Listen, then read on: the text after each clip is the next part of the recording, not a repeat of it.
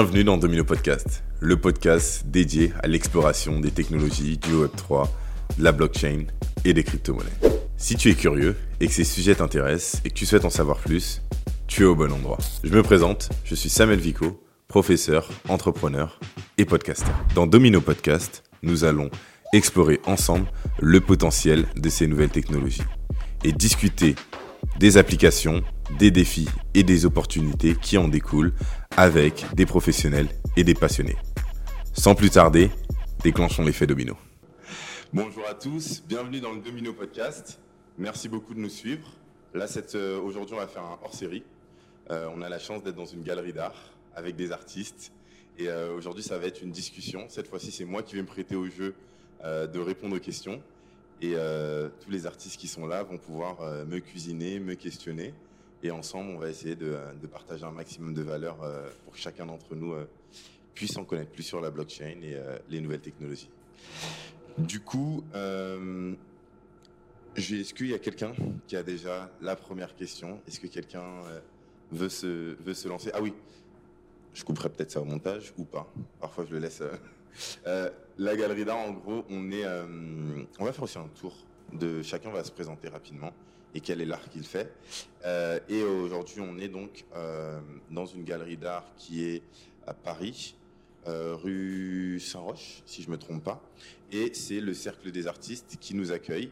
Donc, on a la chance de pouvoir faire ça en collaboration avec le Cercle des artistes qui œuvre à donner un peu une plateforme à tous les artistes, qu'ils soient émergents ou euh, un peu plus confirmés, si je me trompe pas. Donc, euh, euh, c'est top d'avoir cette opportunité. Et bah, du coup, on va essayer de faire un petit, un petit tour d'artistes. Vas-y. bonjour, je m'appelle Laure Dany et je suis photographe. Top. Bonjour, je m'appelle Margot Morel. Moi, je suis pas artiste, mais j'adore l'art et je suis là à chaque exposition du cercle. Donc, je suis ravie d'être là aujourd'hui. Nice. Bonjour, je suis Mathieu Catravo et je suis photographe aussi. Bonjour, je suis Fir et je suis artiste peintre. Euh, Bonjour, je m'appelle Samira, je pratique l'art abstrait et je suis venue accompagner mon, conjoint, Fir. Voilà. Ce micro est pour nous. C'est bon? Bonjour, je suis Lise, alias euh, Madame Lisette, euh, créatrice de contenu sur euh, bah, la création artistique de manière générale. Donc je ne suis pas artiste, mais tous les sujets liés aux nouvelles technologies, ça m'intéresse parce que c'est aujourd'hui, maintenant. Donc je pense qu'il faut s'emparer de ces sujets. Bonjour, je suis Laetitia, je suis artiste visionnaire et plus principalement auteur. Euh, pour l'écriture de, bouquins euh, en écriture automatique. Et euh, j'accompagne mon mari Fabrice. Alors, je suis le mari de Laetitia. je, suis Fabrice et également photographe. Excellent, merci de vous être présenté. C'est top d'avoir aussi des profils totalement différents, autant de la photo que de la peinture ou même juste expliquer cet univers et, avoir un pied dedans. Euh, est-ce que vous avez déjà des premières questions? Par quoi est-ce qu'on commence? Est-ce que vous savez ce que c'est que la blockchain déjà? Est-ce que c'est un mot obscur? Ou est-ce qu'il y a quelqu'un qui sait absolument pas ce que c'est? Ok, d'accord. Alors, pour expliquer de manière très simple, la blockchain, c'est une plateforme sur laquelle on peut transmettre de la valeur de manière digitale. Avant, euh, malheureusement, lorsque jusqu'à maintenant, si je t'envoie un email, euh, cet email-là, il va, je vais t'envoyer quelque chose avec un dossier, mais tu vas avoir une copie de ça, et je t'enverrai qu'une copie du dossier. Et je ne t'ai pas transmis donc la valeur en tant que telle. Alors que là maintenant, avec la blockchain, c'est une technologie qui permet, donc une technologie de stockage, qui permet de transférer des choses, et lorsque je te le transfère, je ne le possède plus. Et la grande particularité de ça, et pourquoi euh, ça fait autant de bruit, c'est le fait que euh, la blockchain est infalsifiable parce que c'est comme un grand livre ouvert sur lequel toutes les transactions sont enregistrées dedans. Et donc, il y a un mécanisme qui est mis en place et ce mécanisme est fait pour permettre aux gens d'avoir un comportement, euh, comment dire ça, positif. Donc, il ne peut pas y avoir de scam dessus parce que tout se verrait. Et donc l'ensemble de la blockchain. Après, il y en a différentes. J'explique souvent les blockchains, c'est comme des véhicules. Donc, euh, il y a des voitures, il y a des camions, euh, euh, il y a des Tesla, il y a différents types de véhicules, donc qui ont des utilités différentes. Et bah, les blockchains, c'est à peu près la même chose. C'est vraiment juste une technologie qui supporte une technologie de stockage qui supporte en fait ça. Et dedans, bah, on a forcément donc les NFT, donc qui sont assez connus dans le dans le domaine de l'art. les NFT qui sont en fait des tokens, donc des jetons, qui existent dans ces blockchains-là. Et ces jetons euh, ont une identité unique. Donc, ils ne sont pas interchangeables. Donc, le non-fungible token, ça veut juste dire c'est des tokens qui ne sont pas interchangeables. Tout comme ces tableaux. Euh, c'est pas parce que les tableaux ils ont la même dimension euh, qu'ils sont qu'ils ont la même valeur. Donc voilà, un peu de, tour d'horizon euh, rapide. Et après, il y a différentes choses. Il y a de la finance décentralisée dans la blockchain. Euh, il y a euh, des, smart contracts. et ça, c'est ce qu'on retrouve énormément dans, le, dans le domaine des NFT. C'est en fait des contrats à exécution automatique. Donc, à partir du moment où j'exécute le, le, contrat, il va se faire. je vais programmer un contrat en disant si le tableau est vendu, en tout cas si il est transféré dans wallet, on appelle ça donc c'est notre portefeuille, euh, s'il est transféré de notre portefeuille à un autre portefeuille, donc il y a une transaction qui va être faite de ce portefeuille à un autre portefeuille en automatique. Et dans le cas des NFT, souvent il y a une notion aussi euh, de royalties. Donc l'artiste en automatique va avoir, lorsque la transaction est faite entre deux personnes, va lui avoir, en fonction de ce qu'il a programmé au préalable, 5 à 10% de la somme de la transaction qui revient à l'artiste. Et c'est pour ça que c'est dans le milieu artistique extrêmement bien, parce que ça permet à ce que lorsque vous avez vendu un de vos arts euh, au tout début de votre carrière et ça valait, euh, on va dire, 100 euros, et euh, parce que vous avez, vous avez fait grossir votre carrière, vous êtes fait connaître et autres, euh, ce tableau qui était l'un de vos premiers tableaux se vend maintenant à 1 million. Et sauf que dedans, vous vous touchez peanuts. C'est la dernière personne qui l'a acheté et qui l'a vendu à 1 million qui touche le tout. Alors que là, étant donné que c'est marqué sur la blockchain, en automatique, grâce au smart contract, vous allez recevoir en fait euh, des royalties qui sont euh, en lien avec bah, votre travail au final. Des questions? C'est vraiment euh, infalsifiable Alors, c'est vraiment infalsifiable, oui. Alors, pour que la, en fait, il y a différents types de blockchain. C'est-à-dire que euh, il y a différentes manières aussi. Donc, on a ce qu'on appelle le proof of stake, le proof of work. historiquement, la première blockchain qui a été la première application euh, digitale de la blockchain, parce que la blockchain, il y a des applications qui ont existé. En plus, l'une des premières applications qui a existé, c'était dans le New York Times, dans la rubrique euh, petites annonces, où il marquait euh, des codes qui permettaient, en fait, c'était une première forme de blockchain. Maintenant, la première application digitale de la blockchain, mm. ça a été fait donc, en 2009 par un certain Satoshi Nakamoto. Ce qui est top, c'est que c'est un mystère. On ne sait pas qui c'est.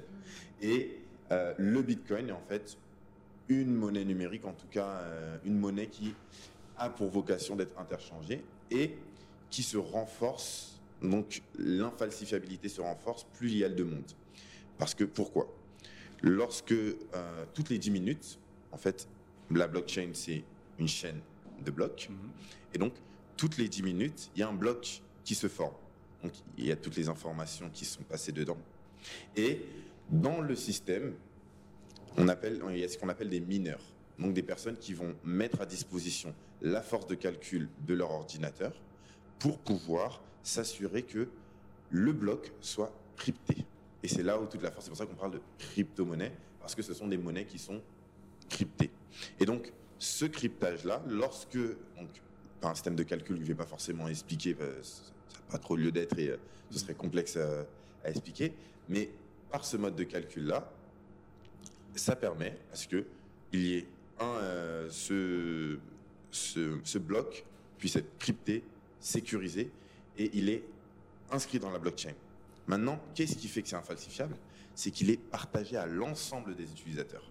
C'est-à-dire que, imaginons là ici, on est 4, 8, 9, 10, il y en a qui sont derrière la caméra et qu'on ne voit pas. Euh, à chaque fois qu'on finit un bloc, on nous renvoie à tous la dernière version de ce bloc-là. Donc si moi je prends cette version que j'ai et je la falsifie, lorsque on va vouloir vérifier que, euh, lorsqu'on va le mettre en commun, en fait mon bloc va être rejeté parce que différent de l'ensemble. Et la seule manière de pouvoir falsifier la blockchain, ce serait d'avoir plus de 51% de la force de calcul. C'est-à-dire que parmi les 9, il y en a 5 qui s'entendent et on falsifie tous ensemble la blockchain. Mais ce qui est intéressant dedans, et c'est là que la philosophie est, importante, c'est que à partir du moment où je falsifie la blockchain, je deviens le roi de rien. Parce que toute la base de ça, c'est la confiance. Et en fait, on a créé de la confiance numérique. Et si je falsifie la blockchain, forcément, la confiance se perd, la blockchain perd sa valeur. parce que je pose cette question, parce que j'ai déjà des, des NFT pour les certificats d'authenticité. Et euh, j'ai entendu parler qu'on pouvait screener euh, ces, euh, ces, certificats. Est-ce que c'est juste Est-ce que c'est pas juste Alors, le certificat, non. Mais ton art, la réalité, c'est qu'aujourd'hui, quelqu'un peut en prendre une photo et, et en faire des, des copies. Maintenant, le fait d'avoir ce certificat sur la blockchain, c'est-à-dire que c'est marqué dans une blockchain que à telle date, telle personne a acheté ton tableau. Et à partir de ce moment-là, c'est euh, alors avant on le faisait chez euh, chez le, je suis pas sûr c'est le notaire ou euh, les huissiers. Je sais pas c'est hmm. lequel des deux, mais soit notaire soit huissier, on allait acter une vente et du coup on avait un certificat d'authenticité que l'avance est fait. Là cette fois-ci, ce n'est pas aujourd'hui, ce n'est pas encore euh, de manière juridique, ça n'est pas reconnu partout dans le monde. Il n'y a pas encore une homogénéité sur ça, mais techniquement, à partir du moment où euh, la transaction a été faite, elle est marquée dans la blockchain et comme elle est marquée sur le principe que j'ai dit, elle n'est pas falsifiable. Donc même si quelqu'un prend une photo et dit que c'est lui, bah, lorsque la personne va connecter son wallet à la blockchain, ça ne fonctionnera pas. Donc ça ne sera pas possible de falsifier.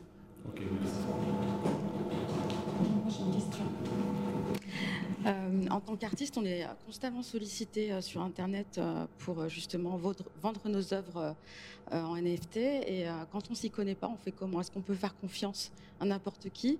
Est-ce qu'il faut s'adresser à des, personnes en particulier Aller sur des sites en particulier? Comment on fait? Est-ce qu'on peut faire confiance à des agents? Est-ce qu'il faut le faire soi-même? Qu'est-ce que tu me conseilles?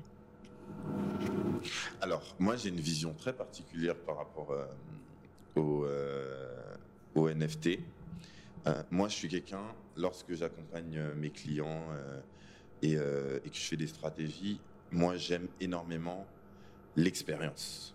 Donc, c'est pousser le tout. Aujourd'hui, avec les NFT, on a cette capacité de créer une expérience et d'amener encore plus les gens dans notre univers. Donc effectivement, tu peux le faire avec n'importe qui. Maintenant, il faut t'assurer quand même, demander à la personne pas de blanche, euh, cette personne-là, regardez ce qu'elle a fait avant, euh, regardez ce qu'elle propose. Étant donné que c'est un domaine dans lequel tu ne t'y connais pas forcément, ne pas hésiter à euh, demander autour de toi s'il y a des personnes que tu connais. Mais il y a quand même vérifier. Et il y a un principe dans la blockchain qui est le DIOR. Do your own research. Donc c'est important et la blockchain, il y, a, plein de, phrases comme ça. Euh, we don't trust, we verify. C'est on ne fait pas confiance, on vérifie. Et c'est cette et c'est comme ça qu'en fait on crée de la confiance. Donc est-ce que euh, tout le monde, tu peux travailler avec tout le monde? Non. Il faut déjà travailler avec quelqu'un avec qui euh, vous avez la même vision, vous avez la même envie, euh, que c'est pas juste quelqu'un qui va faire quelque chose qui ne répond pas à la vision que tu veux faire.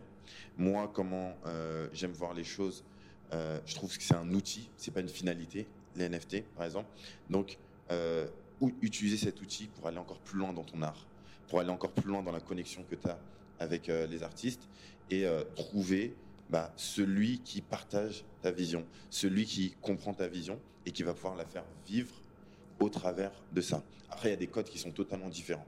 Donc après, il y aura une adaptation aussi de ton côté, une adaptation aussi du sien. Mais je pense que c'est beaucoup de choses où tu dois ressentir avec la personne, mais surtout, tu dois vérifier. Tu dois regarder, cette personne doit te montrer pas de blanche. Et quelque chose aussi, c'est que euh, souvent c'est plus facile, et je le comprends, euh, de juste se dire, c'est un expert, je le laisse entre ses mains. Il y a beaucoup de choses, moi personnellement, j'apprends énormément sur Internet. Et euh, j'ai appris à coder sur Internet, j'ai appris la blockchain tout seul sur Internet, euh, l'intelligence artificielle, je me suis formé énormément dessus sur Internet. Il y a énormément de ressources incroyables sur Internet. Si tu prends ne serait-ce que deux jours, full concentré dessus, tu vas avoir les notions de base qui vont te permettre de faire la différence entre quelqu'un euh, qui te raconte euh, du n'importe quoi ou qui s'y connaît pas et quelqu'un qui s'y connaît. Au moins, tu auras un, minimum de base. Mais il y a aussi ce principe de toi-même aussi faire ce travail. Et, euh, ensuite, ouais, vas-y. mais moi, à titre perso, mon conseil, il est vraiment sur est-ce qu'il a la même vision que toi? Et est-ce qu'il veut faire un coup ou est-ce qu'il veut construire quelque chose sur le long terme? Le fait d'avoir, quand tu on avait déjà commencé un peu la discussion euh, euh, en amont, euh, le fait d'avoir plusieurs types de certificats d'authenticité, ça brouille le cerveau. Le mieux, c'est que si vous en avez trouvé un, essayez au maximum de rester fixé avec cette personne-là et avoir une certaine cohérence dans votre art. Et c'est ce qui, c'est ce qui rassurera aussi votre communauté, parce qu'il y a une grosse notion aussi de communauté qui se, euh, qui se crée dans le milieu de l'art. Euh, et surtout, si vous voulez en vivre, c'est comment est-ce que je fais pour créer la communauté? Comment est-ce que je fais pour que les gens peuvent me suivre, peuvent me comprendre, peuvent partager l'histoire? Et peuvent faire ce bout de chemin avec moi Et pas simplement comment est-ce que je... Euh, ils payent juste mon tableau. Là, vous avez cette capacité de les faire rentrer dans votre univers et en plus de tout ça, de trouver un modèle économique qui va vous permettre, vous, de vivre de votre art et de pouvoir aller encore plus loin dans ce que vous faites. Euh, tu parles d'expérience. Est-ce que euh, tu peux donner un exemple concret euh, de ce que peut faire un artiste avec donc les NFT On a parlé un peu de ce qui se rapproche pour moi des droits d'auteur mhm. et d'autorisation de ces droits, de faciliter la répartition des richesses finalement entre tous les acteurs d'une chaîne vis-à-vis d'une pièce. Mais euh, quels sont les autres cas d'usage? Parce que tu parles d'expérience. Ça, j'ai pas très bien compris euh, peut graviter autour de ça en fait. Alors, par exemple, tu peux créer ta, communauté sur. Euh, sur on va prendre un exemple simple. Aujourd'hui, l'artiste qui a fait ces tableaux-là peut décider que ces tableaux sont des tableaux exclusifs liés au cercle des artistes et donc leur donner une particularité, donc dans le code NFT, dire que voilà, là c'est par exemple la collection Cercle des artistes. Et ce qui va faire que dans le futur, lorsque le Cercle des artistes va faire d'autres choses, ces personnes qui ont acheté ces NFT en particulier vont potentiellement pouvoir, tu peux les donner des rewards parce que c'était tes premiers tableaux vendus. Et il y a un truc que j'aime énormément, euh, pour beaucoup, on sait bien, souvent j'ai des gens qui sont beaucoup plus jeunes, mais avant, euh, quand on allait à un concert, on avait du merch. moi, je fais comme si j'étais un ancien, mais, euh, mais on avait un merch. Le merch, c'était surtout pour montrer que on fait partie de cette communauté-là. Moi, je suis un vrai de vrai. J'étais là à ce concert parce que tu peux pas avoir ce t-shirt autre part que lorsque tu étais à ce concert-là. Et donc, tu envoies un message que je fais partie d'une communauté. Et aujourd'hui, on voit souvent les gens dire ouais, moi je le connaissais euh, depuis le début. Euh, et là, on a des moyens assez faciles de montrer notre soutien, de faire partie d'une communauté. Et c'est là où il y a aussi euh, deux choses. Il y a les NFT comme on les connaît comme étant des NFT d'art, donc c'est des tableaux et autres. Il y a ce qu'on appelle aussi les certificats d'authenticité, mais il y a aussi des NFT plus luxe qui sont en fait juste des clés. Et ça, on l'a vu énormément avec euh, les, euh, les profils pictures, euh, les board ape, les CryptoPunk. Donc, ces, ces, images de singes ou de, de, de, personnes pixelisées. Et en fait, ça, c'est plus aussi souvent des clés pour rentrer dans une communauté et pour envoyer un message. Donc, il y a toute une expérience qui peut être créée et le champ des possibles est extrêmement ouvert. C'est pour ça que moi je parle d'expérience. Aller plus loin que simplement avoir un tableau. Ou un truc qui peut être drôle, c'est toi, tu as fait une collection de tableaux. Euh, tu as un de tes amis euh, dans quelques années où tu t'es développé et dans quelques années, euh, il y a un jeu vidéo qui sort. Et toi, ton, tes tableaux, c'est euh, des personnages. bah, tu peux, comme c'est sur format NFT, tu peux faire un partenariat avec ce jeu. Salut Fortnite c'est ce qu'ils font déjà, pas forcément avec euh, la blockchain, mais Fortnite, c'est des skins et euh, ils prennent ce qui peut se faire dans le futur, c'est euh, potentiellement si toi ton personnage a, tu peux le mettre avec Fortnite et si la personne a son NFT de ton art, elle peut utiliser le skin qui est en lien avec ton art. Alors que c'est quelque chose qu'elle a acheté il y a peut-être 10 ans. Mais ça permet de continuer à faire vivre et proposer une manière de vivre l'art de manière différente. Je ne sais pas si c'est été clair. Ça veut dire que l'œuvre, elle est digitalisée? Euh, Alors, l'œuvre peut être digitalisée. Parfois, l'œuvre, peut être physique. Souvent, l'œuvre est digitalisée. Euh, mais au moins, elle peut vivre au-delà, même si, par exemple, physiquement, si c'est un NFT, vraiment, euh, l'œuvre peut ne pas exister. Par exemple, l'œuvre de Beeple, c'est le record, 69 millions de dollars. et son œuvre, en fait, effectivement, elle n'existe que de manière digitale. Donc c'est comme si c'était un tableau, mais que digital. Et euh, qu'est-ce que tu pourrais répondre aux gens qui te disent Ben oui, mais en fait, les NFT, ça repose sur rien, vu que justement, c'est que du digital et que tu n'as pas l'objet en main Quel argument tu pourrais euh, dire par rapport, par exemple, à, des toiles euh, qui sont sur support voilà, papier et tout ça?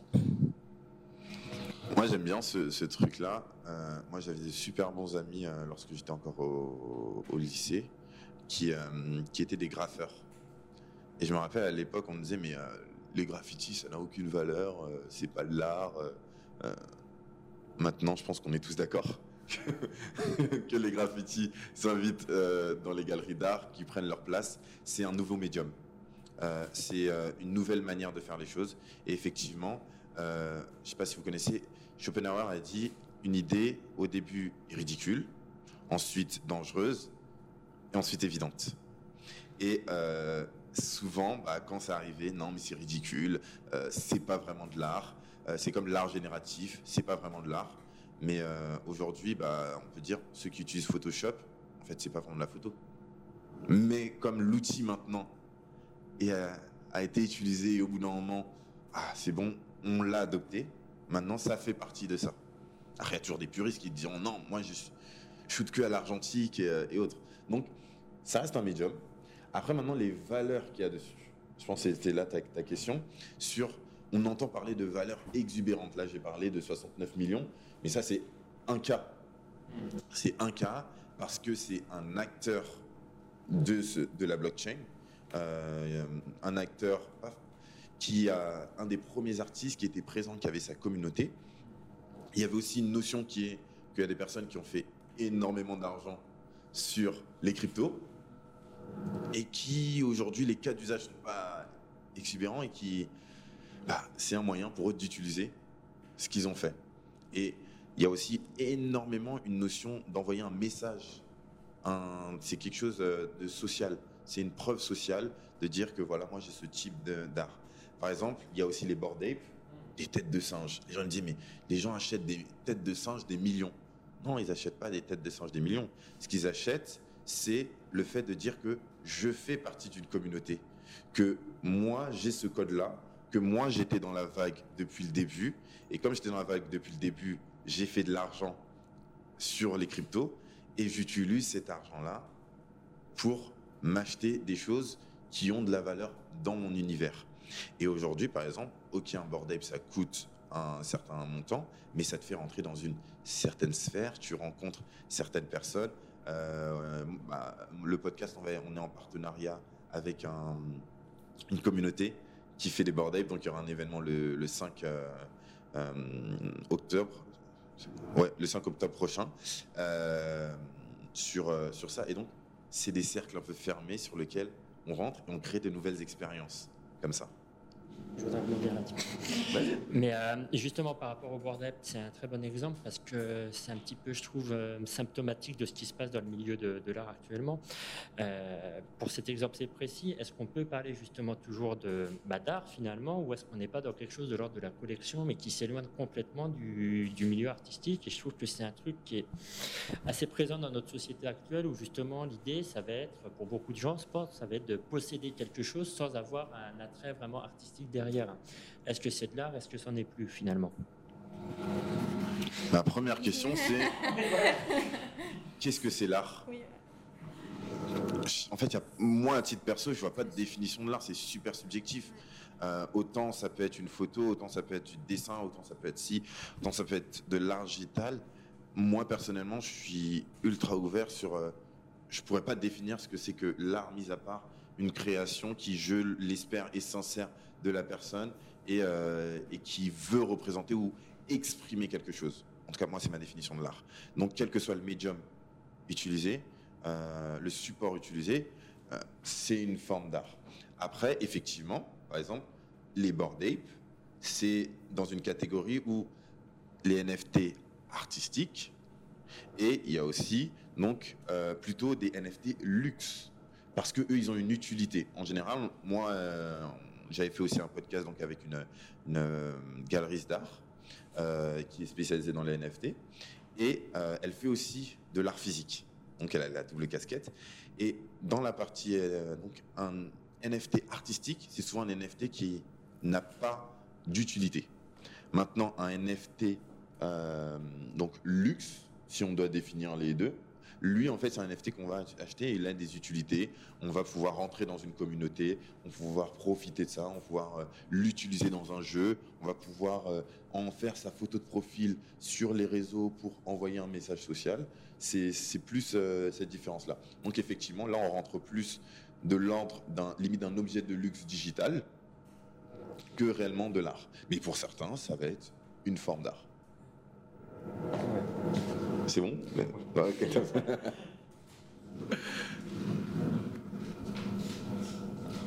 Alors, comme tu l'as dit, donc l'art, euh, c'est quelqu'un doit partir d'une bonne intention, d'avoir son intention et ensuite la transformer en quelque chose d'artistique. Euh, et ça me fait penser que peut-être l'art génératif, euh, les artistes IA ne sont pas forcément de vrais artistes, pour l'instant en tout cas, et ça dépend desquels parce qu'au final, ce sont potentiellement donc des écrivains qui n'ont pas réussi à transmettre d'émotions et qui ont donc demandé à une machine de le faire. je, fais la distinction entre des artistes qui donc utilisent un modèle génératif entraîné sur simplement tout Internet, comme Midjourney ou Dali, tout ça, et un artiste qui a créé son propre modèle, qu'il a entraîné sur ses propres œuvres ou sur un, échantillon qu'il a choisi, et qui a ensuite euh, créé ses œuvres à partir de ça. Parce que là, à ce moment-là, il y a un travail de fait, mais, mais euh, donc dans, pour les, les images mid-journée, d'Ali et tout ça, comment est-ce qu'on peut considérer ça comme du vrai art, comme un vrai artiste, alors qu'au final, tout ce qu'ils font, c'est donc écrire des lignes de code euh, concrètement euh, Là, on rentre dans un débat un peu philosophique de comment faire. je pense qu'il y a une période où on arrivait avec des appareils photo et on a dit non, mais euh, c'est pas de l'art. Euh, tu, tu, fais juste qu'appuyer derrière un bouton et il euh, n'y a pas de création derrière. C'est pas un tableau, il n'y a pas une patte de maître, il n'y a pas une touche de l'artiste. On ne sent pas l'émotion dedans parce que à l'époque, effectivement, c'était stupide. Aujourd'hui, effectivement, je pense que souvent j'ai cette réflexion de personnes qui n'utilisent. Après, je vais pas dire que tu n'utilises pas, hein, mais tu me diras si tu l'utilises ou pas mais qui n'ont pas essayé de faire de l'art génératif. C'est fucking difficile de faire quelque chose qui donne réellement et qui transmet de l'émotion. Pas juste, euh, je dis pas juste en mode euh, fais-moi un astronaute euh, qui, jongle avec des balles.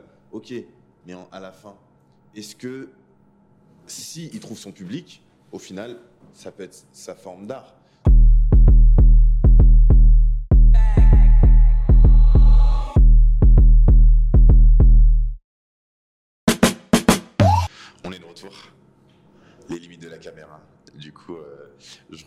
sur ce que j'étais en train de dire. C'est un, une nouvelle manière de faire.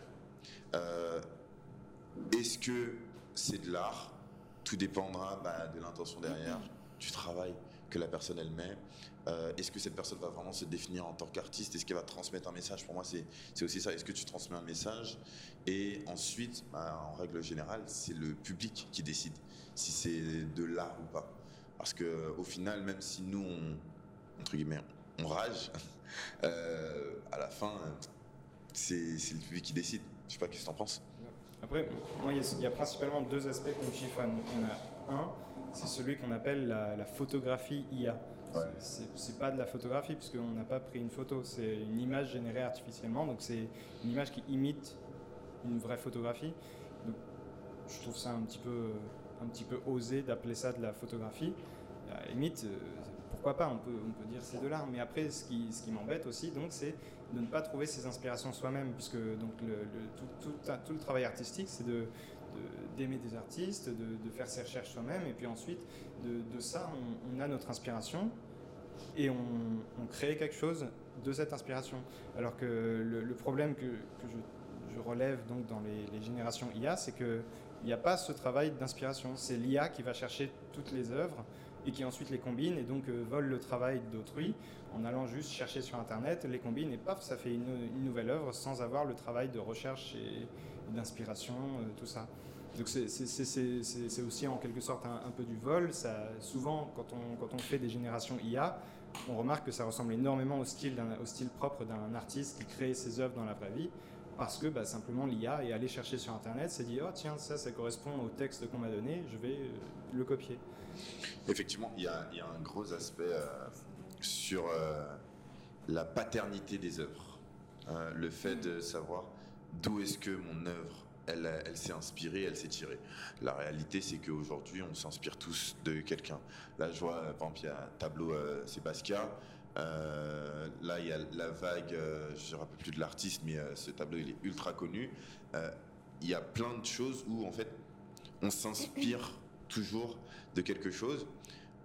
Moi, après, effectivement, je pense que c'est un sujet qui peut être parfois sensible lorsqu'on est dedans, lorsqu'on fait ce travail. Moi, je suis pas, en tout cas, ce type d'artiste-là. Euh, mais je pense que c'est un outil et ceux qui le font réellement, je pense, font beaucoup plus de travail que ce qu'on pourrait penser. Euh, il y a une plus grande recherche sur.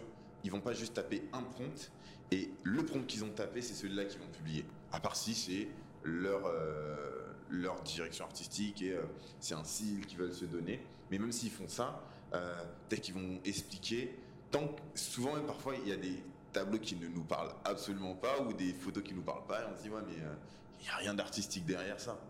Euh, mais parce qu'on peut l'expliquer, parce qu'on peut raconter une histoire et parce qu'on peut la partager, au final. Donc, sur ça, sincèrement, pour avoir beaucoup essayé de faire des choses différentes en termes d'image, euh, le prompt aussi, c'est, ok, certes, on va pas se déplacer à un concert pour aller prendre des photos de ce concert-là, mais on va euh, vouloir que la photo elle soit prise d'un certain angle, d'une certaine manière pour montrer une certaine émotion. Et effectivement, ça, là, le vrai problème pour moi, c'est certainement la paternité de ces œuvres-là. Et c'est là où la blockchain peut avoir son intérêt. Parce que si par exemple c'est un NFT et qu'on sait que euh, ce NFT-là a été à l'origine de 3% de cette œuvre, ah, forcément, peut-être qu'il y a une, euh, rétribution qui va être versée à cet artiste de qui s'est inspiré l'œuvre. Et là, on sera dans un monde peut-être un peu plus juste. Donc, in fine, il y a des choses, mais c'est vrai qu'en tant qu'artiste, je peux comprendre que euh, c'est frustrant, on a l'impression que les gens font moins de travail, euh, mais c'est comme aujourd'hui, toi, prendre une photo, les gens vont dire, ouais, mais tu te poses juste, euh, tu prends une photo et tu rentres chez toi. et c'est souvent, quand on te demande de prendre en photo, les gens ne considèrent pas. Euh, j'ai un, très bon ami qui est euh, photographe pour mariage.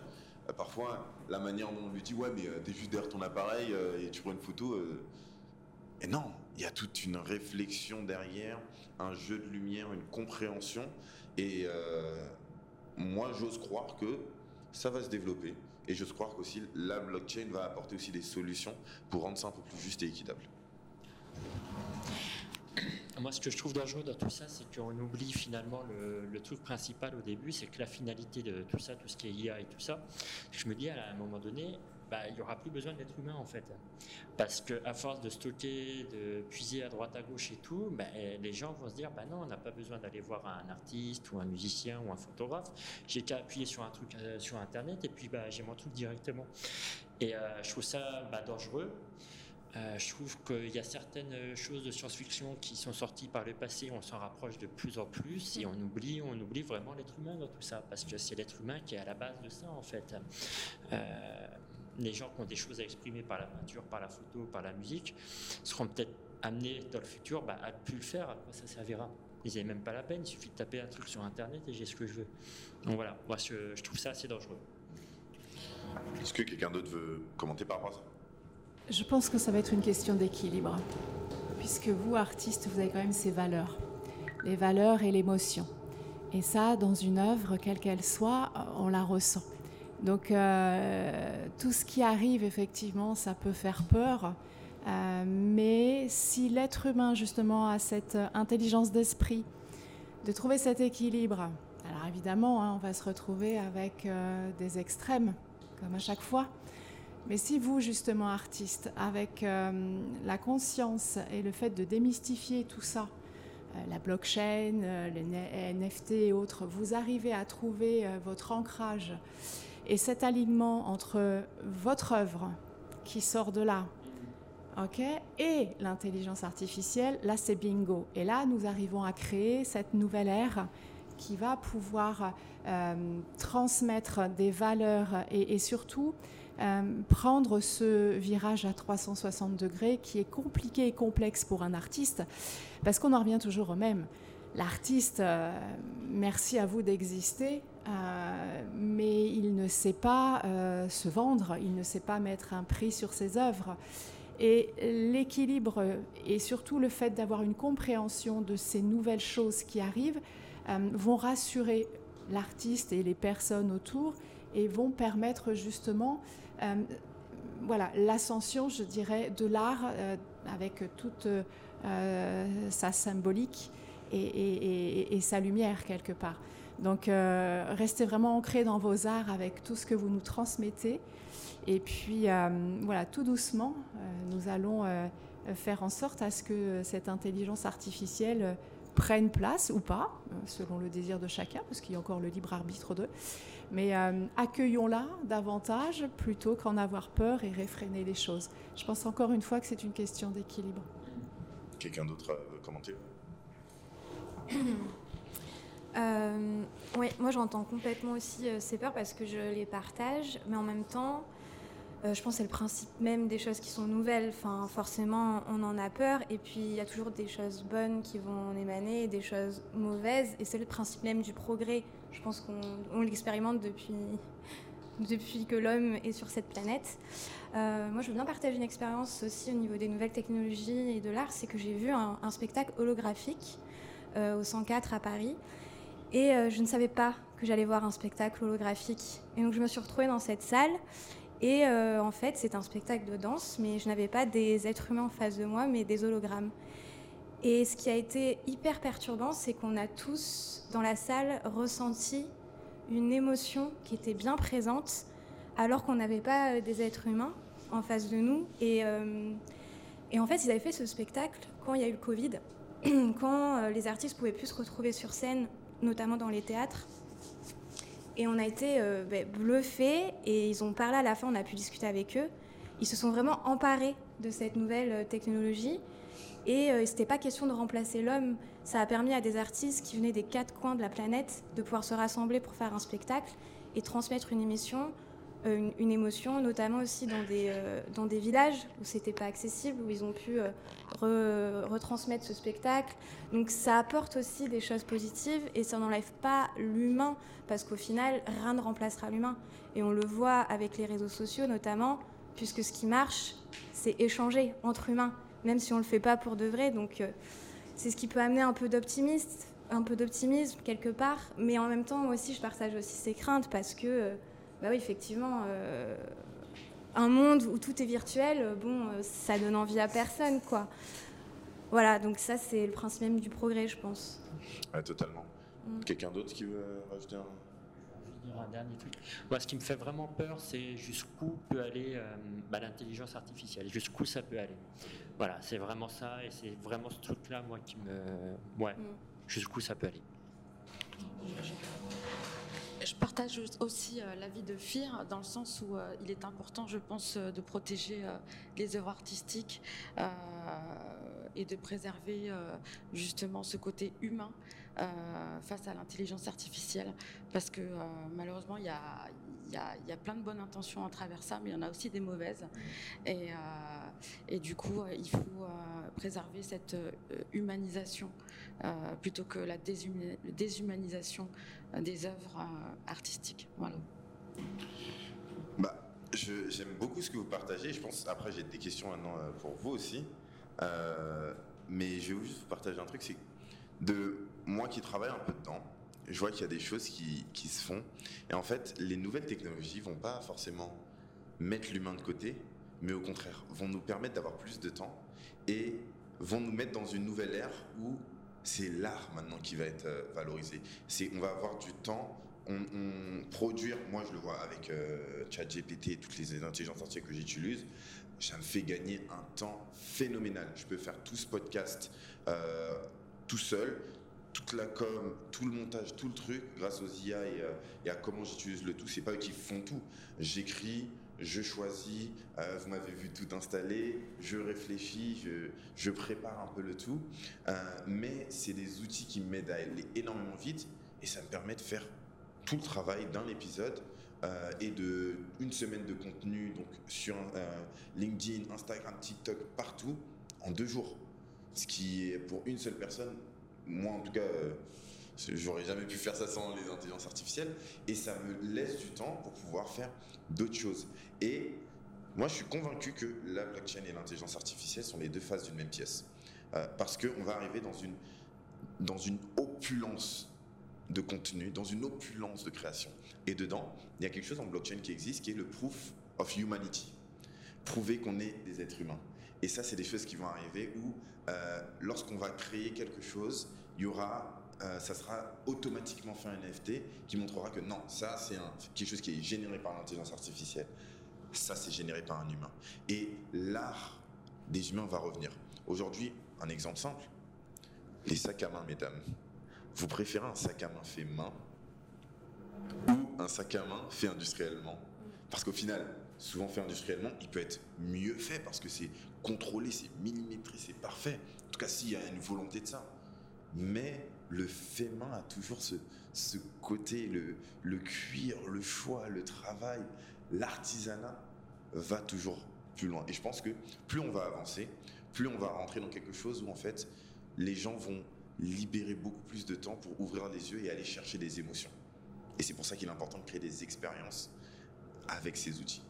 Du coup, est-ce que vous pouvez me partager un peu quelles sont vos, craintes, un peu quelles, sont un peu euh, les, craintes que vous avez lorsque vous, vous avez vu ça pour la première fois? Est-ce que vous avez peur de rater le wagon?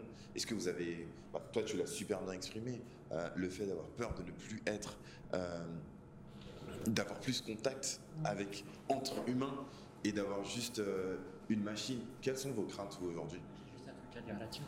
Par rapport à cet exemple sur le fait main et sur euh, l'industriel, oui, moi j'ai toujours envie euh, d'acheter du fait main et on peut comparer avec le Made in France, sauf que la réalité c'est que du Made in France ça coûte très cher et il n'y en a quasiment plus. Et que 80 à 90% va acheter de l'industriel. C'est aussi ça la réalité. Et que, bon, je ne veux pas être pessimiste, mais dans un avenir plus ou moins proche, du Made in France, il n'y en aura plus. Euh, ou très très peu, et ce sera réservé à l'élite. C'est ça la réalité concrète. Je me permets de répondre juste sur euh, pourquoi les gens achètent de l'industriel? C'est parce que c'est moins cher et parce qu'ils n'ont pas le choix, très souvent. c'est une réalité du monde. Les gens n'ont pas le choix. Euh, et les gens aussi vont aller. notre cerveau optimise. Notre cerveau est fait de la sorte à toujours choisir le plus facile. Il euh, faut savoir que notre cerveau consomme 20% de notre énergie est consommée par notre cerveau qui ne fait que 4% de notre masse corporelle. Donc c'est euh, quand même énorme la proportion des synergies. Et donc, il va toujours chercher à aller sur quelque chose qui va le prendre le moins d'énergie possible pour économiser tout ça. Donc, forcément, on le reproduit aussi dans les choses. Donc, on va chercher l'industriel parce qu'on n'a pas le choix. Mais si aujourd'hui quelqu'un a la possibilité, il ira toujours Et je pense pas. Au contraire, aujourd'hui, l'industrie, pendant euh, il y a y a quelques mois, l'homme le plus riche au monde, c'était Bernard Arnault. C'était parce que l'industrie de luxe, le fait main, la qualité, l'artisanat prend de plus en plus de place dans un monde où tout va trop vite et tout est fait un peu de. Donc, je pense qu'on a encore de, très bons jours. Effectivement, par la conjoncture aujourd'hui qu'il y a dans euh, notre économie, notre monde, oui, c'est vrai que euh, il y a des euh, il y a des craintes qui peuvent être faites. on ne sait pas forcément comment ça va se, passer, s'il y a des ces industriels-là vont s'arrêter. Et mais je, pense qu'il y, a un bon avenir par rapport à ça. Tu veux J'ai lu que dans les NFT, dans le monde de l'art, il y avait des problèmes de vol de propriété intellectuelle. Je voulais savoir comment faire pour s'en protéger. Alors, est-ce que tu as un cas euh, euh, bah, Moi, j'ai été contactée par quelqu'un qui voulait me vendre, alors je ne comprenais pas grand-chose, mais vendre mes œuvres en NFT. Il m'a sorti des chiffres euh, comme ça, j'ai pas compris. Donc j'ai lu plein d'articles sur les échos, des choses comme ça, et j'ai vu que généralement, beaucoup en fait essaient juste de récupérer nos droits d'auteur bah, pour se faire de l'argent dessus. Ouais. Bah, tu, tu réagir peut-être par rapport à ça Ouais. Ouais. ouais. Vas-y. Désolée. Euh, je suis pas, enfin, alors je suis d'accord sur elle, mais je suis quand même pas tout à fait d'accord sur le fait que oui, 80% des gens vont se diriger vers l'industriel. Enfin, moi, je pense que euh, c'est vraiment un choix de consommation et que c'est pas lié à nos moyens. Enfin, moi, je connais des personnes qui gagnent pas extrêmement bien leur vie, même euh, au plus bas, mais qui font le choix d'aller vers de la seconde main, qui font le choix d'acheter moins, de consommer moins, et du coup, ils s'y retrouvent au niveau de leur budget pour la nourriture, c'est peut-être un peu moins vrai, surtout dans les villes, parce que c'est le problème de Paris, c'est le problème de grandes métropoles où la bonne nourriture est franchement, je trouve, peu accessible parce qu'il y a des marges de fous qui sont faites. pour les gens qui vivent dans, les campagnes, dans les villages, enfin, c'est très facile de se procurer de la nourriture de très bonne qualité, voire des fois moins cher que dans les grandes surfaces. Donc pour moi, la question de l'industriel, c'est un choix de consommation et pas forcément lié euh, à nos ressources financières. Ok. Merci beaucoup. Et du coup, ouais, pour, euh, bah, c'est ce qu'on ce qu'on disait tout à l'heure. C'est le fait de, tu vois, là, tu as super bon cas et tu réponds un peu à sa question. C'est, tu as fait tes recherches et tu as vu qu'en fait, bah oui, si tu donnes ton œuvre à quelqu'un, c'est pas la blockchain qui va te douiller. C'est la personne qui veut se faire l'intermédiaire, qui au final, il va prendre ton art, il va dire que effectivement entre lui et toi, il y a eu euh, un deal. Et si tu ne comprends pas, ça se trouve que lui, il va prendre 70% du deal, il va te donner 30%. T'as pas compris, tu sais pas tout ce qui se passe, tu sais pas tous les modèles euh, euh, économiques qui existent. Et oui, au final, tu te, tu te fais douiller. Maintenant, si tu as fait ta recherche, bah, tu as vu qu'au final, la personne était certainement un scammer. Et c'est ça le problème aussi, c'est qu'il y en a. Euh, la blockchain, c'est pas tout feu, tout rose. Il y a des scammers et euh, comme un peu partout, dès qu'il y, a un petit trou, il y en a plein qui veulent s'enfiler, euh, qui se faufilent dedans pour pouvoir en profiter. Donc ça, tu as, eu le, super bon réflexe. donc soit les solutions, soit tu le fais toi-même, tu te formes, tu te formes, tu mets les choses en place et tu le fais toi-même comme ça 100% d'ownership. Et ça, c'est ce, qui, euh, c'est ce qui va être amené, je pense, dans le futur. Euh, moi, je, avec euh, Daniel, Daniel, quand on, parle de, du cercle des artistes, on veut vraiment aussi vous apporter l'aspect business, vous montrer un peu comment faire pour aller, aller plus loin et comment faire pour que ceux qui créent réellement de la valeur, au final, de manière assez simple, vous arrivez, et ça sera encore plus possible du coup grâce aux intelligences artificielles, parce que ça va vous faire gagner du temps, ça va vous faire, euh, ça va vous faciliter la vie, et vous allez pouvoir un peu plus facilement faire vous-même euh, le fait de mettre mes TNFT euh, sur une blockchain et de les vendre, et pas forcément passer par quelqu'un. L'autre cas, dans le monde dans lequel on vit, c'est faire un contrat. Vous m'avez proposé un contrat Oui, mais et au final, est-ce que le contrat a été euh, viable? Euh, En fait, je n'ai pas trouvé de référence sur lui sur Internet, LinkedIn et tout, du coup, j'ai plus répondu. Je n'ai même pas lu. Ok, bon, bah, il y a, un peu de ça. Après, c'est vrai que ça se trouve, il commençait juste. Je ne sais pas, ou sinon, c'était vraiment un scammer. Et thanks God, tu vois, genre, t'as pas eu, euh, tu t'es pas fait scam. mais parfois, oui, c'est, comme tu dis, ah, c'est peut-être euh, juste un scammer. Mais le mieux, c'est si maintenant vous faites quelque chose avec quelqu'un, les contrats fonctionnent encore. On est toujours dans un monde, vous allez voir, vous faites un contrat, vous validez le contrat idéalement avec un avocat ou avec une personne compétente euh, pour être sûr que ce soit, bien établi. Euh, et, puis voilà. Et ensuite, ça peut vous protéger de ce qui se passe sur la blockchain. Donc, au-delà de ça.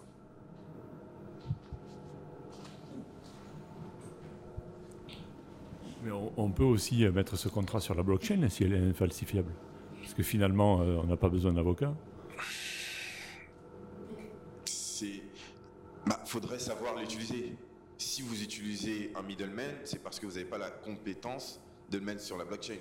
Donc, si vous avez la compétence de le mettre sur la blockchain, vous n'utilisez pas de middleman et vous le mettez directement sur une plateforme euh, comme OpenSea et vous le vendez directement. Si maintenant vous utilisez quelqu'un euh, qui va le faire à votre place, c'est parce que vous n'avez pas la compétence de le faire. Du coup, euh, ça sert à rien de juste se compliquer les choses. Moi, il y a une phrase que j'aime beaucoup, c'est la blockchain ne fait pas le café. C'est pas parce que la blockchain ne va pas s'utiliser dans tout. Non, je, comprends ce que tu dis, mais en fait, si je comprends bien la blockchain qui est infalsifiable, ça veut dire aussi que ça peut être euh, la fin des notaires, la fin des, euh, des, avocats, la fin de tout ça. Enfin, Ça peut, ou ça peut devenir l'outil qu'ils utilisent. Tout dépendra de leur, euh, de leur, flexibilité, de leur capacité à s'adapter. Ça dépendra. S'ils sont contre, bah, il va y avoir des boîtes qui vont créer des blockchains extrêmement euh, bonnes, comme le cas Uber Taxi.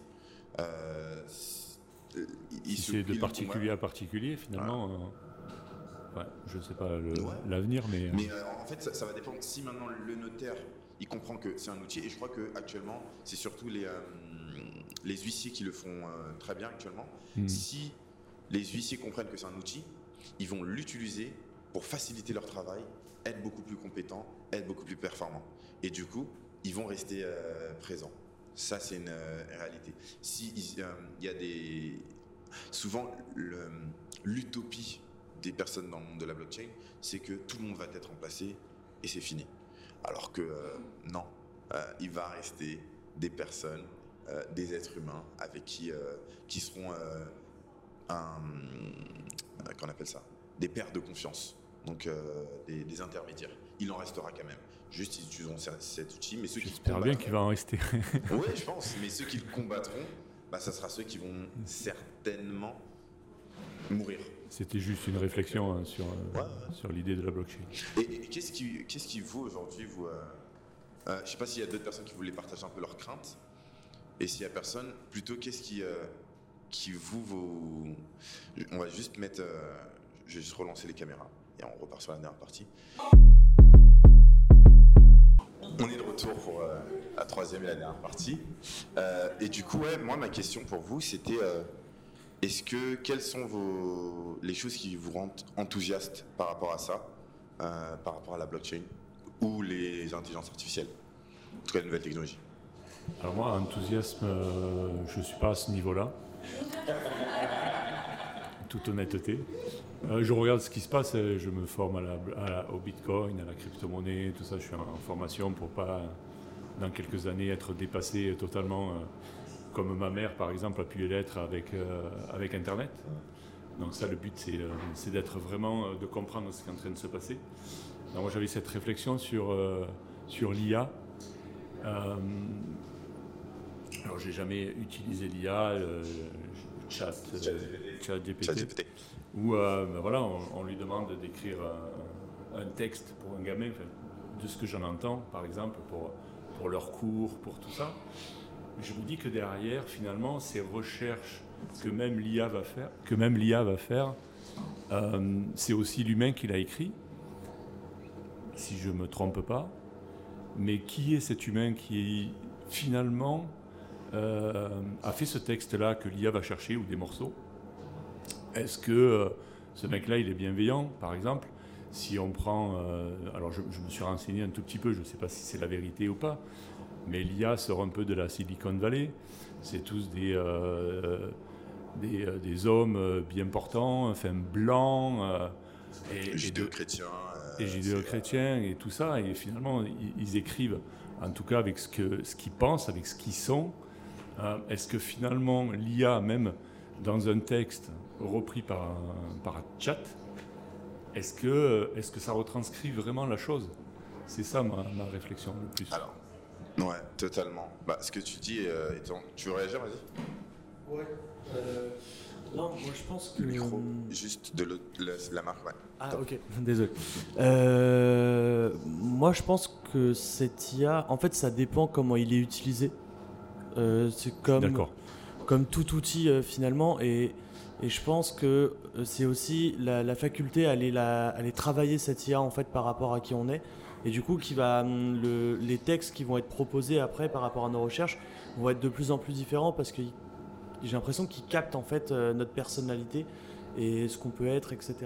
Donc du coup, en fait, pour moi, c'est, je suis ni enthousiaste ni euh, pessimiste sur ça. Je pense juste que c'est quelque chose qu'il faut pas mettre de côté, qu'il faut saisir c'est un peu comme les, les NFT, enfin, ce qui a été dit, et c'est vrai que c'est incroyable parce qu'aujourd'hui, une œuvre d'art physique, elle est vendue à quelqu'un, il y a une cote qui est mise sur nous, il la revend quatre fois plus cher, l'artiste il touche rien.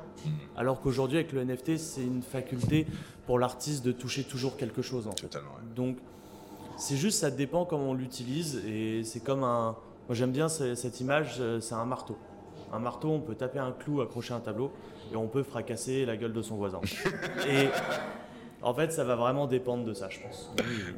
je, te, rejoins, c'était juste là, sur chat euh, GPT, hein, je reviens sur ça, mais euh, parce que j'ai pas encore la, notion euh, de ce que ça peut être. je suis comme toi, Gonzague, je, je pense que de toutes les façons, on y va, et est-ce qu'on a l'humain a le choix, je ne suis pas certain. mais autant bien l'utiliser, ok. Mais moi, la réflexion, c'était surtout c'est ce qui est derrière, quoi. C'est ce qui est derrière. C'était bah, surtout ça. Il y, a deux notions que tu mets dedans, je vais mettre des mots un peu dessus. L'une, c'est l'impérialisme technologique. Qu'est-ce que c'est l'impérialisme technologique? C'est le fait d'imposer, entre guillemets, une vision du monde par le fait que on met à disposition de ce monde-là des outils et que c'est nous qui établissons les règles de cet outil. Donc, lorsque, euh, effectivement, les conditions d'utilisation de Twitter sont différentes de celles de Facebook. Parce que chacun a un peu met le curseur à un certain endroit. Donc euh, cette partie-là, effectivement, si une critique est donnée, euh, moi, il y a un truc, je, l'appelle comme ça, je sais pas, je pense pas que ça existe, mais euh, je pense les personnes qui, qui seront en charge de l'éthique en fonction des ethnies. Donc et je pense que c'est un métier d'avenir pour moi, des personnes qui vont se charger d'étudier un peu le tout en fonction d'une personne qui est du Moyen-Orient, qui va donner son avis, qui est d'Afrique, qui va donner son avis, qui est d'Amérique latine, qui va donner son avis, qui est d'Asie, et ensemble ils vont faire ça. Après, la réalité, c'est que aujourd'hui, ces entreprises-là sont souvent euh, sont dans un pays, sont établies dans un pays, et euh, il y a aussi une notion, une politique, un soft power qui se fait via euh, ces technologies-là. Donc effectivement, oui, le monde a influencé. Ensuite, il y a l'autre aspect euh, dont tu as parlé, c'est le fait de gérer la limite un peu de ChatGPT et par rapport à ce qu'on donne. Un point, lorsque moi je vais écrire à ChatGPT, toi tu vas utiliser ChatGPT, la réalité c'est qu'aujourd'hui avec les connaissances que j'ai et la manière dont j'utilise ChatGPT, on peut tous les deux avoir le même outil mais on l'utilisera pas de la même manière. Tout comme toi avec ton appareil photo. Mm. Et euh, moi, j'utilise ça. Je ne pourrais pas l'utiliser comme toi tu l'utilises. Moi, ChatGPT, je l'utilise quotidiennement. Du coup, je sais énormément comment bien l'utiliser, comment, euh, comment travailler avec lui et lui demander des prompts. Alors que une personne qui l'utilise, ça va être très succinct. Et une réalité, c'est que ceux qui arrivent le plus, il y a les ingénieurs parce que euh, bah, la logique des intelligences artificielles de manière très rapide. C'est juste des programmes qui vont générer avec des probabilités les réponses les plus probables en fonction, donc c'est vraiment une suite de mots. C'est pas de l'intelligence, c'est euh, une manière de, euh, de simuler de l'intelligence aujourd'hui. On ne peut pas encore définir. C'est intelligence artificielle, c'est galvaudé comme nom, mais la réalité, c'est qu'on est en train de simuler une forme d'intelligence, et c'est pas une intelligence. Elle n'a pas la capacité de penser d'elle-même, mais elle simule, et donc elle va continuer par rapport à quelque chose qu'on lui a donné. Et euh, là, l'explication est beaucoup plus complexe avec les nuages de points et toutes ces choses-là, et le machine learning, le deep learning et, euh, et les réseaux de neurones qui sont donc dans l'intelligence artificielle. Mais c'est pas le sujet aujourd'hui. Mais tout ça permet à ce que on puisse aller plus loin, mais ça va dépendre de ce qu'on dit. Les personnes qui sont, par exemple, qui écrivent très bien, bah, utilisent beaucoup mieux ChatGPT, ceux qui arrivent à bien mettre à l'écrit et à bien organiser leurs pensées, utilisent mieux ChatGPT que quelqu'un euh, qui va juste euh, demander des prompts euh, fais-moi ci, fais-moi ça. Il y a un monde entre dans la manière d'utiliser et effectivement, ce monde-là est aussi défini par qui sont les créateurs de, ce, de ça. En tout cas, moi, si ça peut rassembler tous les peuples, ça me va. Idéalement, on aimerait. Euh, j'ai une question sur euh, les NFT en art. Euh, pourquoi et comment augmente la valeur d'un NFT ou pourquoi ça baisse? Alors, deux choses. Les NFT, comme on a connu, c'était une bulle. Ça veut dire qu'il y avait un engouement qui a dépassé un peu le tout. Warren Buffett dit c'est le prix, c'est ce que vous payez, la, valeur, c'est ce que vous avez. Donc, le tableau a une certaine valeur. Ensuite, comment, à combien il est payé, tout dépend du marché, du moment, de la personne, de la sensibilité, ainsi de suite. Euh, la manière de prendre de la valeur des NFT va souvent être en vrai en lien avec l'artiste. Par exemple, là, le monde des NFT s'est cassé on est à peu près à 98% de, pertes. Mais la réalité, c'est que les vrais artistes NFT, les plus gros, eux, ils n'ont pas baissé. Eux, au contraire, c'est des valeurs sûres, comme dans le domaine de l'art. Les gros artistes, les tableaux d'artistes sont des valeurs refuges. Et tout dépend, en fait, de toi. Donc, plus tu vas développer euh, en business, on appelle ça ton personal branding, tu vas te faire connaître, les gens vont désirer tes tableaux, après, il y a cette notion d'offre et de demande, parce que comme les gens désirent ton tableau, il y a une demande qui est plus accrue. Comme les gens connaissent ton travail, il y a une demande qui est plus grande. Et comme toi, tu as une limite aussi, donc l'offre devient plus petite que la demande, donc forcément, tes prix augmentent. Et après, il y a cette relation émotionnelle. Est-ce que euh, ça parle énormément? Est-ce que c'est quelque chose qui est tellement... Euh, tu as réussi à, à créer un peu cette frustration de ne pas avoir. Euh, tu as créé une expérience qui fait que les gens veulent absolument avoir tes tableaux parce que euh, ils, expriment quelque chose de différent, parce que ils renvoient un message social, parce que euh, ils sont l'emblème d'un mouvement. Toutes ces choses-là, tout comme l'art, vont faire. Le NFT, c'est vraiment juste une base, et comme c'est digital, c'est ouvert au monde.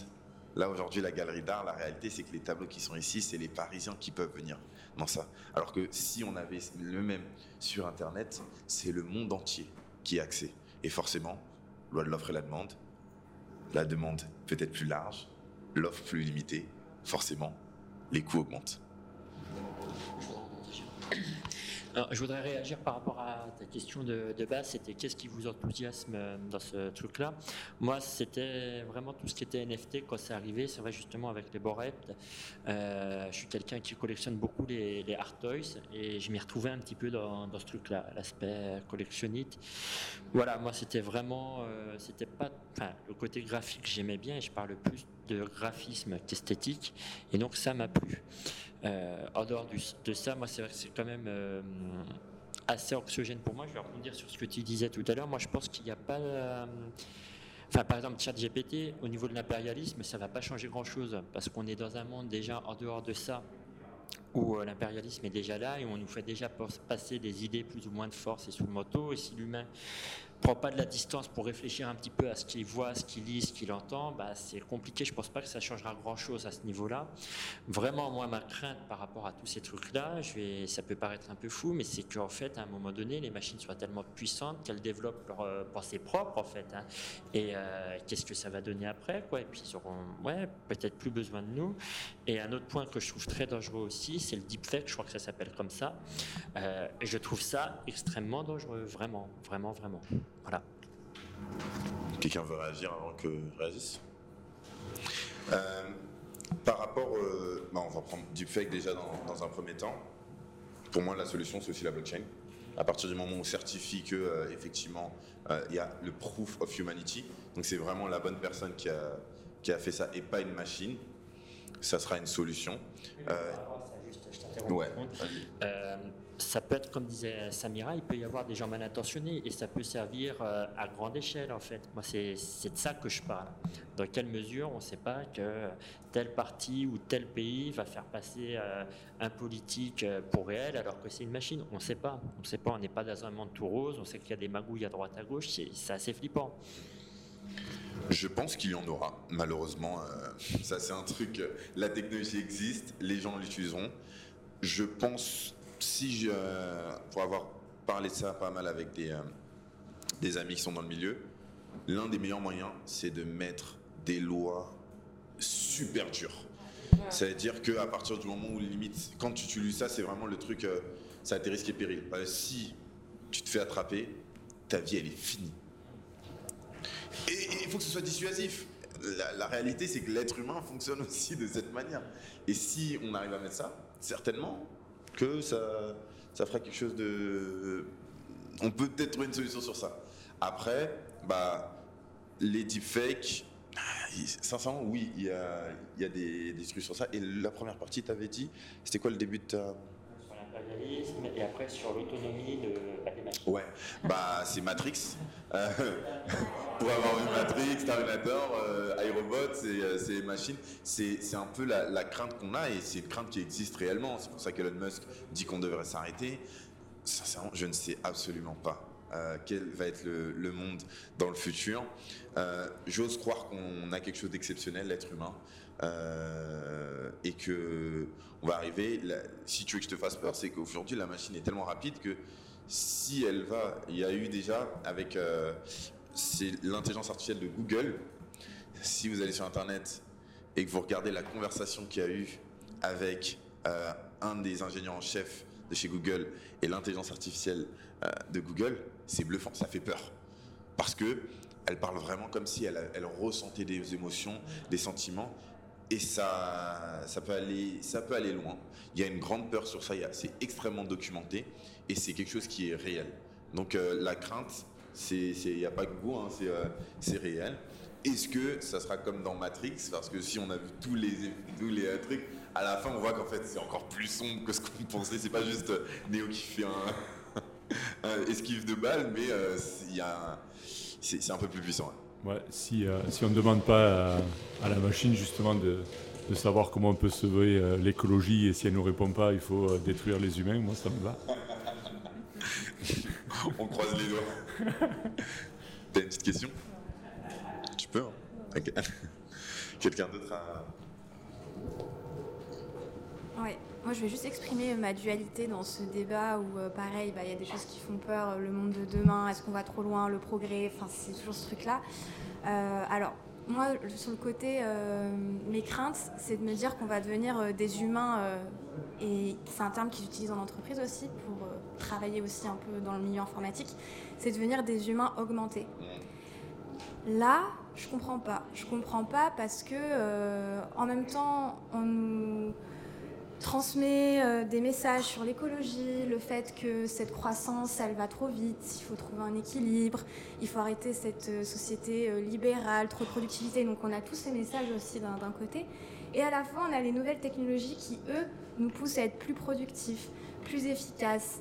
Donc si le but, c'est juste de gagner plus d'argent, d'être plus productif et d'aller plus vite, pour moi, je trouve que c'est un non-sens. Par contre, si c'est pour gagner du temps et on partage euh, pour faire, euh, pour œuvrer dans le bien, faire euh, des, avoir plus de temps pour avoir des initiatives qui ont du sens et non pas qui se résument à juste de l'argent.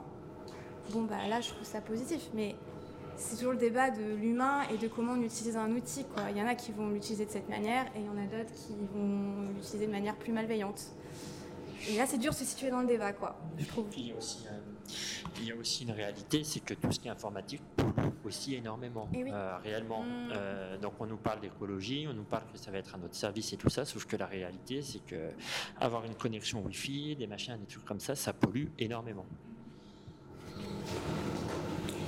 Il est vrai qu'il euh, paraît que Google est le continent le plus polluant de la planète.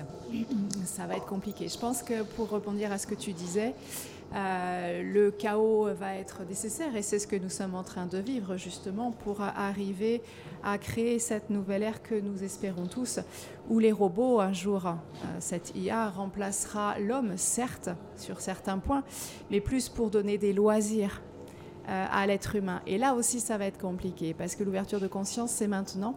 Et plus vous allez être dans cette conscience de vous dire, OK, j'ai mes valeurs, je suis en place, je suis bien ancré, et je vais accueillir et profiter de la découverte de cette nouvelle ère, cette nouvelle technologie, là, vous serez en phase avec ce qui arrive. Et pourquoi pas, évidemment, avoir de l'intelligence artificielle qui travaille pour euh, vous et qui vous donne davantage de loisirs pour pouvoir créer. Totalement. Quelqu'un veut réagir par rapport à ça aussi? Bah, je suis totalement d'accord. Hein. J'ai pas forcément euh, euh, plus. Ouais, c'est plus sur l'être humain finalement que j'ai peur que, la machine. C'est plus ça. Je, suis complètement d'accord avec toi et nous le vivons déjà depuis quelques années, voire quelques éons, dirons-nous.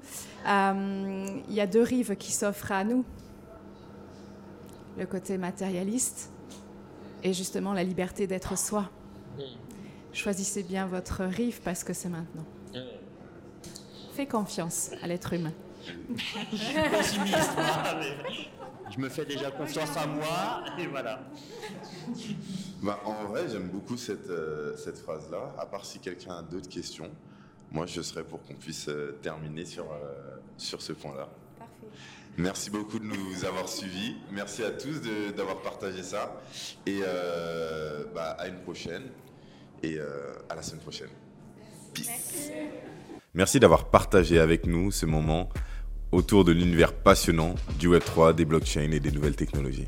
Si tu as aimé ce podcast, je t'invite à le partager autour de toi, tes amis, tes collègues, et surtout à nous donner 5 étoiles, lâcher un like, et n'oublie pas de t'abonner.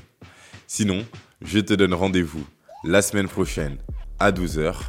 En attendant, n'hésite pas à consommer nos snack podcasts pour encore mieux comprendre l'univers de la blockchain. Et en attendant, déclenchons l'effet domino. Allez, ciao